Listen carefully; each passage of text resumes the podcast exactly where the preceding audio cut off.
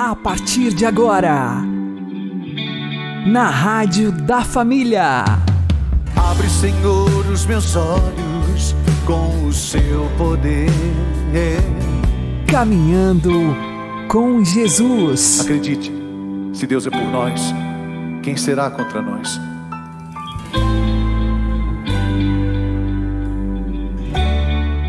Olá, meu querido irmão e minha querida irmã, ouvintes da Rádio Regional Esperança e também aqueles que nos ouvem pelo YouTube e Spotify. Eu sou João Cláudio e este é o programa Caminhando com Jesus. E vamos caminhar com Jesus em nome do Pai, do Filho e do Espírito Santo. Amém. Inspirai, ó Senhor, as nossas ações e ajudai-nos a realizá-las para que em vós comece e para vós termine tudo aquilo que fizermos. Por Cristo, Senhor nosso. Amém. Santíssima Virgem Maria, Mãe de Deus, rogai por nós. Castíssimo São José, patrono da Igreja, rogai por nós. Nós achamos que temos todo o tempo do mundo e assim vamos protelando a nossa conversão. Vamos aprender com o Padre Léo. Segui-me e eu farei de vós pescadores de homens. E eles imediatamente, lá em cima já diz, completou-se o tempo, deixaram as redes e seguiram. Versículo 20: Imediatamente Jesus os chamou, e eles, deixando o Pai, no barco com os empregados, puseram-se a seguir Jesus. Imediatamente, imediatamente, na hora. Nós não, não nos convertemos porque não vivemos da hora. Nós ficamos protelando as coisas. Ah, quem sabe eu vou deixar. Ah, se Deus me ajudar um dia eu vou deixar. Ah, se isso acontecer na minha vida eu vou mudar. Por isso não muda? É imediato eles largaram tudo: o pai, a barca, os peixes, a profissão, os empregados, tudo, desde as relações mais íntimas de família. Significa o seguinte: se a minha família está me levando para o inferno, eu tenho que me desatar dela. E eu não posso viver com quem me leva para o inferno. Eu não posso deixar o inferno entrar dentro da minha casa, que seja através do meu pai, através da minha mãe, que seja através dos meus irmãos. É preciso converter. Aliás, Ezequiel capítulo 18 fala isso de modo com todas as letras. Não pense que porque o pai come uva estragada, o filho vai ficar com o dente feio. Cada um vai ser responsável. Cada um de nós é chamado a romper com o pecado. Então eu preciso perceber o que está me levando ao pecar, o que está me prendendo. Porque não acreditamos que somos de Deus, vamos tornando-nos pessoas fracas. Vocês imaginam a seguinte cena: uma assembleia, quem sabe do tamanho dessa aqui, talvez um pouco menor mais ou menos três mil e poucos bispos, cardeais e padres do mundo inteiro reunidos em Roma para a abertura do Concílio Vaticano II. João 23, Papa cujo corpo está intacto ainda na Basílica, desde Pentecostes do ano passado.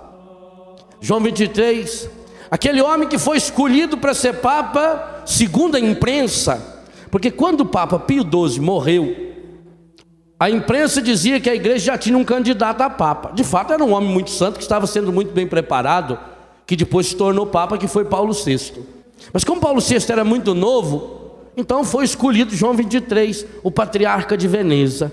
Um homem muito simples, um, um homem colono.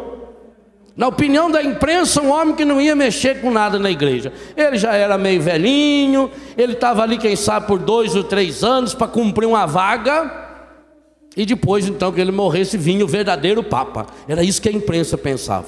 Mas não era o que Deus queria. E João 23, aquele homem cheio do Espírito Santo, convocou o Concílio Vaticano II. E na abertura do Vaticano II, imagine a cena, isso há quarenta e tantos anos atrás. Todos os bispos vestidos a caráter, como o bispo se vestia há 40 anos atrás. Sua Santidade o Papa entra no auditório. Eu acho que não foi nem no auditório, acho que foi no saguão principal da Basílica de São Pedro. Tenho impressão. Lotado. E qual foi a primeira palavra de sua santidade? Ele falou em italiano. Eu não vou falar italiano que vocês não sabem, nem eu. Ah, não tem jeito, né? Ele tomou o microfone, com aquele sorriso gordo e maravilhoso. Ele olhou para aqueles bispos cardeais e começou a sua palavra de abertura do Vaticano II. Irmãos do episcopado, peçamos a Deus a graça da nossa conversão. Quando João 23 falou essa frase, teve bispo que desmaiou na hora.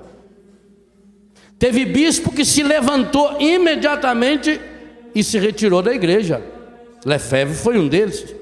Desligou-se da igreja católica. Ainda hoje no Brasil há um grupo de católicos, no estado do Rio de Janeiro tem um grupo ainda bastante acentuado, que não aceita a renovação da igreja, que celebra a missa em latim, muitos desses seguidores ainda de Lefebvre. Ele não aceitou? Onde já se viu o Papa, Sua Santidade, o Papa, falar para nós bispos que nós precisamos nos converter? Conversão é para os pagãos. Conversão é para os judeus que mataram o Senhor. Conversão é para os ateus, mas para nós, bispos da igreja, príncipes da igreja, eles não aceitaram. E não foi só Lefebvre, não. Lefebvre foi mais conhecido. Aqui do Brasil tiveram alguns bispos. E se tiver alguns que não tiveram a coragem de se levantar, quando voltaram nas suas dioceses, deixaram muito claro pelos seus escritos que não aceitariam um papa fazer um convite desse. Pois João 23 estava sendo um grande profeta naquele instante, que nós precisamos repetir essa profecia hoje. Em primeiro lugar, nós precisamos olhar para nós, sacerdotes, religiosos, religiosas, seminaristas, consagrados, leigos, leigas, homens e mulheres, jovens, cristãos e cristãs, e dizer para cada um de nós: convertei-vos e crede no Evangelho. Por quê? Porque infelizmente muitos de nós católicos acreditamos numa porção de coisa, menos no Evangelho. Muitas e muitas vezes, a começar de nós padres, acreditamos mais em normas que se escrevem ou no último livro que o teólogo da libertação, não sei do que que libertação que é essa, escreveu, aquilo tem mais peso, aquilo vira evangelho do que a palavra de Deus. E exatamente porque a leitura da palavra de Deus me compromete a mudar de vida. Enquanto eu estou lendo esses outros textos que existem por aí, que fala bonita, que fala da reforma disso e daquilo, da libertação daquilo, daquilo, eu estou falando de coisa que está longe. O Evangelho olha na minha cara, o Evangelho vem na minha fuça, e Jesus mete o dedo na minha cara e diz: Você, eu, Léo, você, cada um de nós tem que mudar de vida, porque senão nós vamos afundar como tantos já afundaram.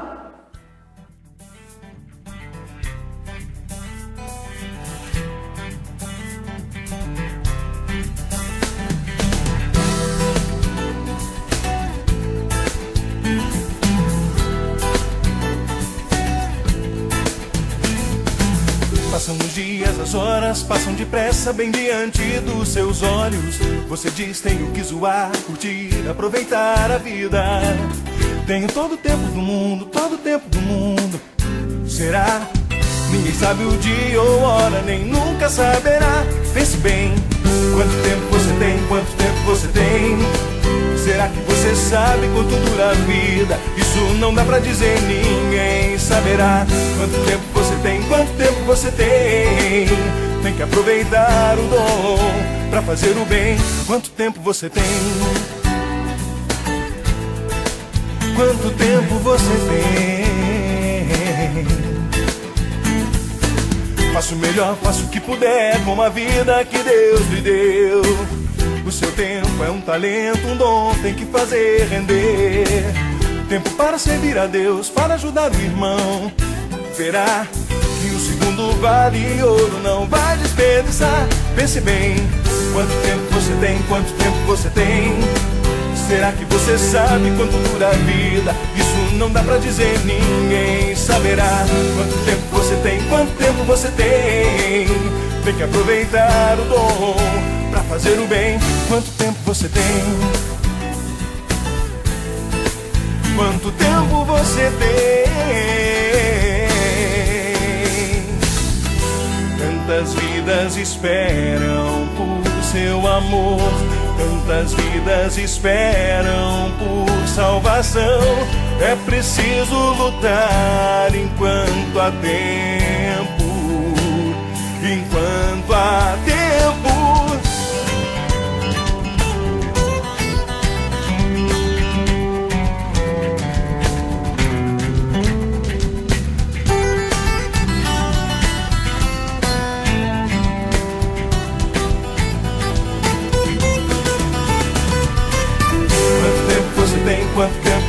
Tem? Será que você sabe quanto dura a vida? Isso não dá pra dizer, ninguém saberá. Quanto tempo você tem? Quanto tempo você tem? Tem que aproveitar o dom, tem que aproveitar o dom. Quanto tempo você tem? Quanto tempo você tem? Será que você sabe quanto dura a vida? Isso não dá pra dizer, ninguém saberá. Quanto tempo você tem? Quanto tempo você tem? Tem que aproveitar o dom para fazer o bem. Quanto tempo você tem? Caminhando com Jesus e o Evangelho do Dia. O Senhor esteja conosco, Ele está no meio de nós. Anúncio do Evangelho de Jesus Cristo segundo João. Glória a vós, Senhor. Naquele tempo, perto da cruz de Jesus, estavam de pés a sua mãe, a irmã da sua mãe, Maria de Cleofas e Maria Madalena. Jesus, ao ver sua mãe e ao lado dela o discípulo que ele amava, disse à mãe: Mulher, este é o teu filho. Depois disse ao discípulo: Esta é a tua mãe. Daquela hora em diante, o discípulo a acolheu consigo. Depois disso, Jesus, sabendo que tudo estava consumado, e para que a Escritura se cumprisse até o fim, disse: Tenho sede. Havia ali uma jarra cheia de vinagre. Amarraram numa vara uma esponja embebida de vinagre e levaram-na à boca de Jesus. Ele tomou o vinagre e disse: Tudo está consumado. E, inclinando a cabeça, entregou o Espírito. Era o dia da preparação para a Páscoa. Os judeus queriam evitar que os corpos ficassem na cruz durante o sábado, porque aquele sábado era dia de festa solene. Então pediram a Pilatos que mandasse quebrar as pernas aos crucificados e os tirasse da cruz. Os soldados foram e quebraram as pernas de um e depois do outro que foram crucificados com Jesus. Ao se aproximarem de Jesus e vendo que já estava morto, não lhe quebraram as pernas mas um soldado abriu-lhe o lado com uma lança, e logo saiu sangue e água.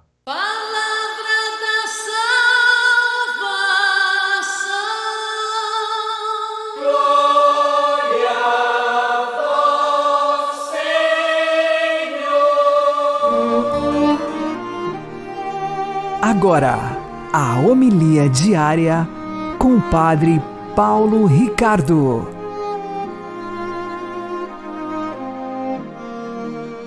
Meus queridos irmãos e irmãs, com grande alegria celebramos hoje a memória da Bem-aventurada Virgem Maria, Mãe da Igreja.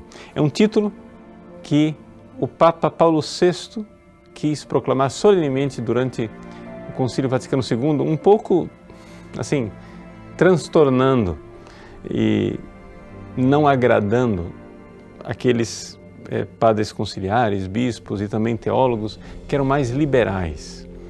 Por quê?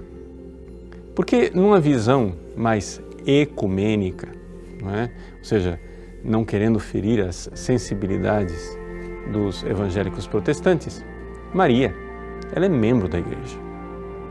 Agora, parece ser uma contradição chegar a dizer que Maria, que é membro da igreja, e é verdade, porque ela é membro da igreja, chamá-la também de mãe da igreja. Mas ou ela é mãe ou ela é membro. Parece absolutamente contraditório. No entanto, o Papa Paulo VI, continuando com a tradição perene da igreja, quis recordar que a Virgem Maria, embora seja membro da igreja, ela tem um lugar especial dentro da história da salvação. Por quê? Porque ela é mãe de nosso Senhor Jesus Cristo. E a igreja é o corpo de Cristo. Então, como é possível que ela seja mãe só da cabeça e não seja mãe também dos membros do corpo? Como diz São Luís Maria Grião de Montfort, seria uma monstruosidade que uma mãe desse à luz à cabeça e não desse à luz aos membros do corpo. E aqui então, a liturgia de hoje nos coloca num foco todo especial daquilo que realmente acontece na nossa vida espiritual, quer você saiba, quer não, quando nós somos salvos. Quando nós somos salvos e somos gerados como filhos de Deus, Maria, de forma invisível e discreta, ela está lá. O Evangelho da memória de hoje é o Evangelho famosíssimo de São João, capítulo 19 eis aí a tua mãe. E logo em seguida, como que se a igreja tivesse esquecido que a cena para ali, logo em seguida aparece o soldado que transpassa o lado de Jesus com a lança, porque ali do peito aberto de Jesus nasce a igreja. Como Eva nasceu do Adão, do lado do peito de Adão, Agora a igreja nasce do lado aberto de Cristo. Jesus acaba de nos dar uma mãe e logo em seguida a igreja nasce. Eis aí o grande mistério. Na prática, o que, é que isso quer dizer? Quer dizer que se você é filho de Deus, e eu espero que você seja filho de Deus, porque espero que seja batizado, que tenha fé, que seja membro do corpo de Cristo, quer você tenha notado, quer não, Maria estava lá. Estava lá na hora em que nós fomos redimidos e salvos, na hora do peito aberto pela lança, na hora da cruz, na hora da redenção universal, na hora em que nós, que éramos um povo condenado ao inferno, vimos as portas do paraíso abertas para nós. Sim. O pecado entrou neste mundo pelo consentimento de Eva. Eva disse não. Eva desobedeceu. E o pecado entrou no mundo, a morte entrou no mundo. Agora, para que nós entremos na vida, no céu, na vida verdadeira, Deus providencia uma nova Eva. Como Eva pecou aos pés de uma árvore Maria, aos pés da árvore da cruz, recebe a missão de ser a nova Eva, mãe dos viventes, mas não da vida biológica, da vida eterna, da vida do céu. Então, se você é filho de Deus, assuma isso. A igreja celebrou sua festa de aniversário ontem, Pentecostes. Então a igreja agora, em gratidão a Deus, celebra a mãe que estava lá, com os discípulos reunidos em oração, pedindo o Espírito Santo para o nascimento da igreja. Maria, mãe da igreja. Ela que nos gerou num parto doloroso aos pés da cruz. Ela que continua intercedendo por nós e pedindo o Espírito Santo para que o Filho seja sempre mais gerado em nós, mesmo que você não note. Maria sua mãe. Deus abençoe você. Em nome do Pai, do Filho e do Espírito Santo. Amém.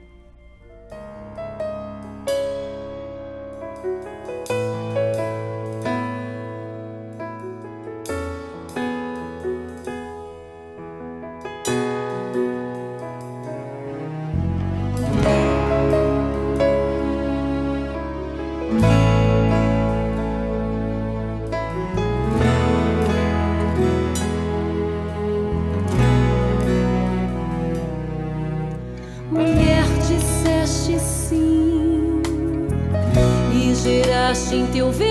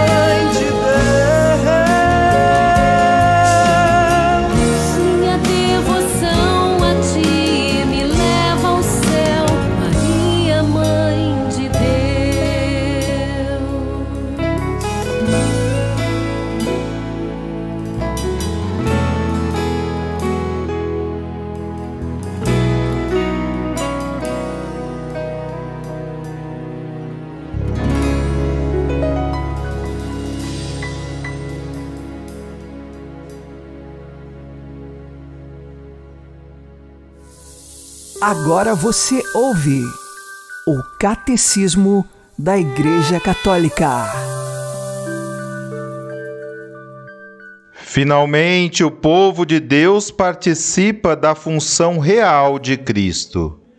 Cristo exerce a sua realeza atraindo a si todos os homens pela sua morte e ressurreição.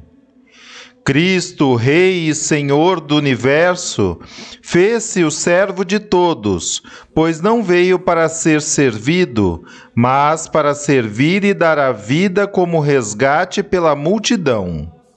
Para o cristão, reinar é servi-lo, em especial nos pobres e nos que sofrem, nos quais a Igreja reconhece a imagem do seu fundador, pobre e sofredor.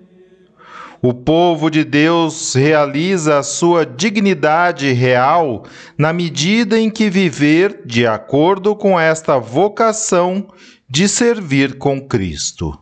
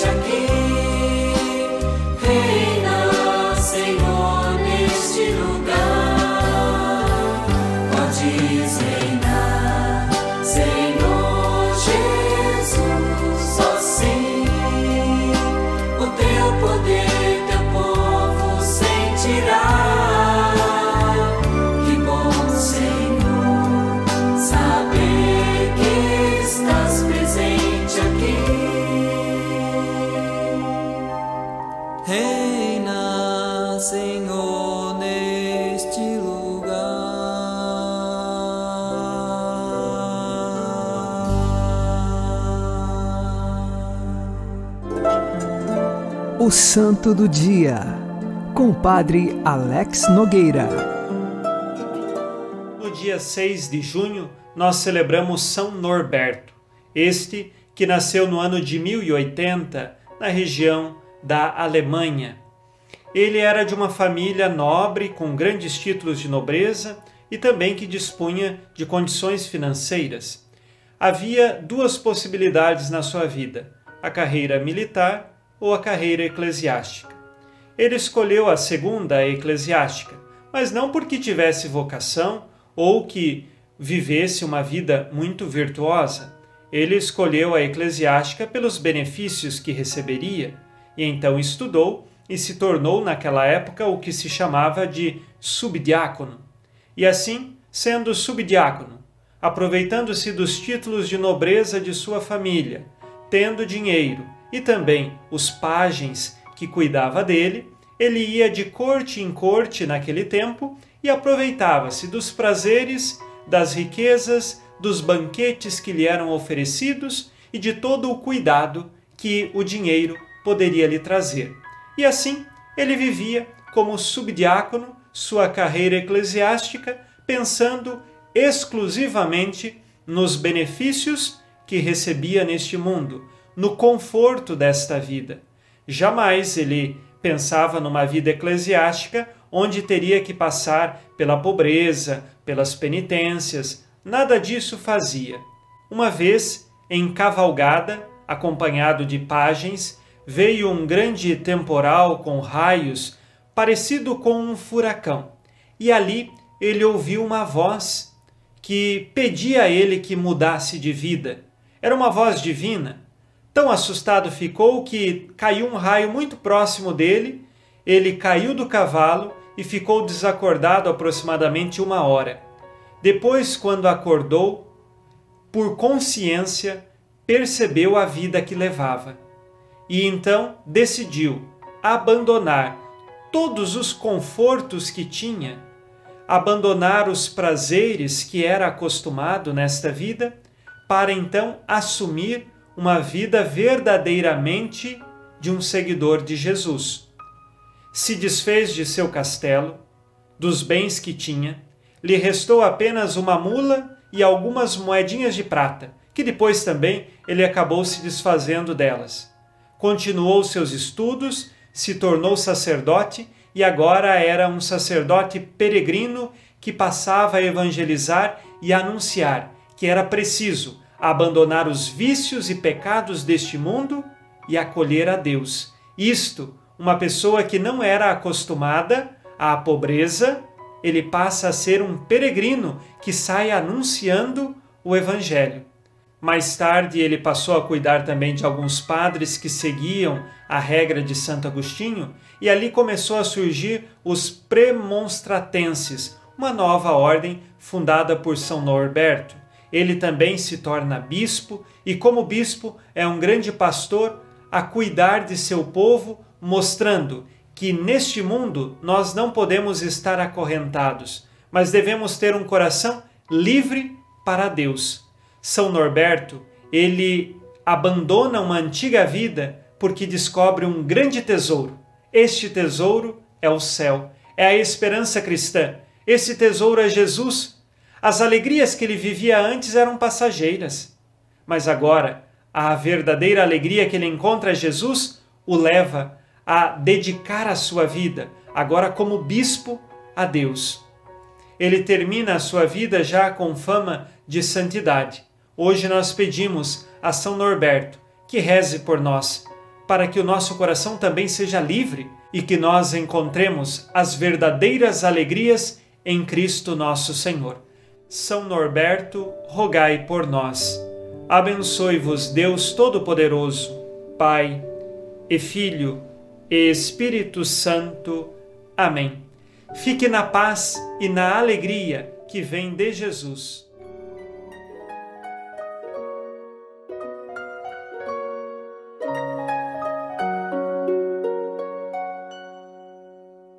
Mesmo que eu não queira, converte-me, Senhor.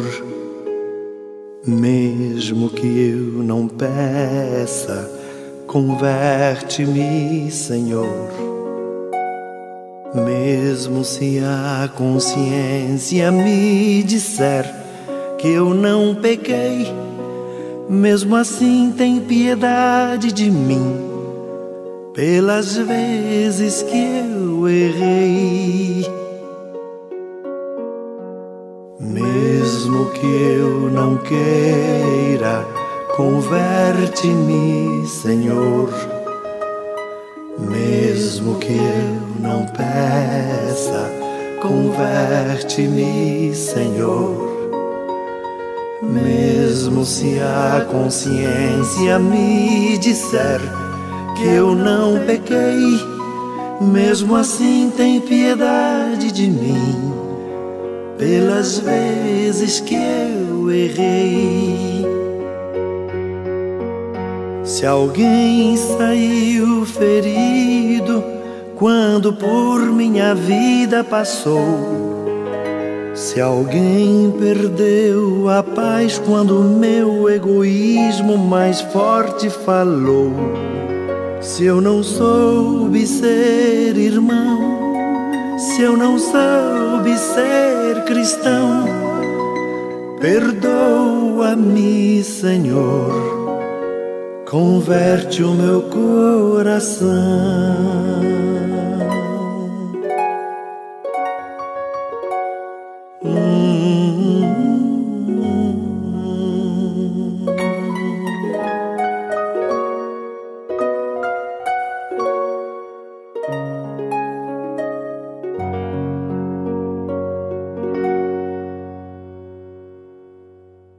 Você está ouvindo na Rádio da Família.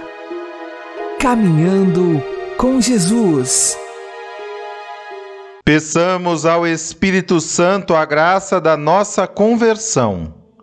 Vinde, Espírito Santo, enchei os corações dos vossos fiéis e acendei neles o fogo do vosso amor. Enviai o vosso Espírito, e tudo será criado, e renovareis a face da terra. Oremos. Ó Deus, que instruístes os corações dos vossos fiéis, com a luz do Espírito Santo, fazei que apreciemos retamente todas as coisas segundo o mesmo Espírito, e gozemos sempre da sua consolação. Por Cristo Senhor nosso. Amém. O Senhor nos abençoe, nos livre de todo mal e nos conduza à vida eterna. Amém. E que Maria e José nos conduzam pelas mãos para que continuemos caminhando com Jesus.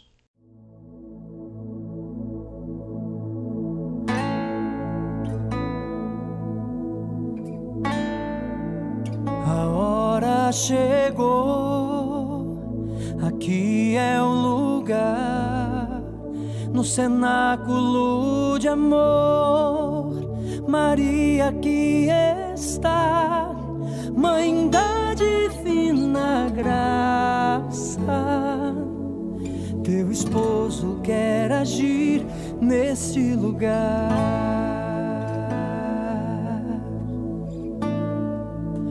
A hora chegou,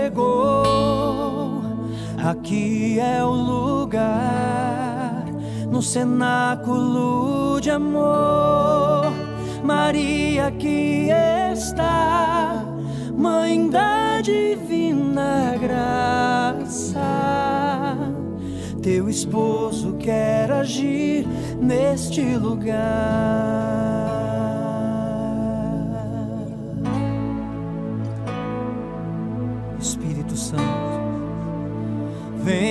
Sobre nós, fogo abrasador, derrama tua unção, batiza-nos, Senhor. Ó Mãe de Pentecostes, intercede por nós e com línguas de fogo batiza-nos, Senhor.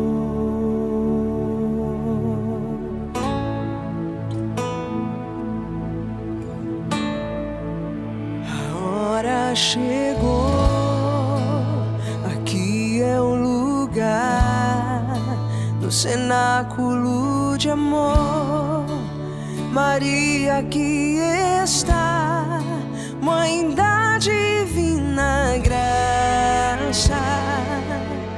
Teu esposo quer agir neste lugar.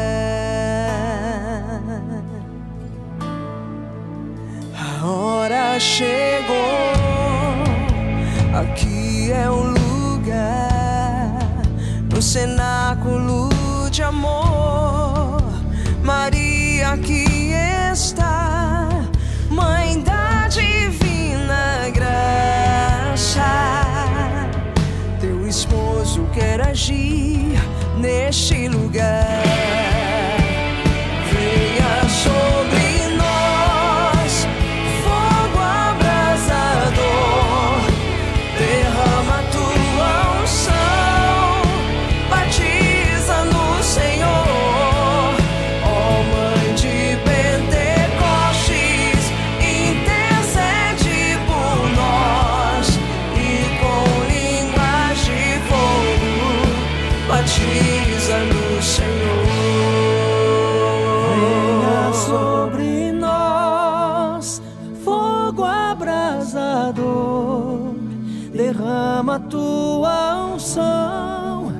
Batiza-nos, Senhor. Ó Mãe de Pentecostes, intercede por nós e com línguas de fogo, batiza-nos, Senhor. Chegando o dia de Pentecostes, estavam todos reunidos no mesmo lugar. De repente veio do céu um ruído, como se soprasse um vento impetuoso, e encheu toda a casa onde estavam sentados. Apareceu-lhes então uma espécie de línguas de fogo, que se repartiram e repousaram sobre cada um deles. Ficaram todos cheios do Espírito Santo e começaram a falar em outras línguas, conforme o Espírito Santo lhes concedia que falassem. Aleluia!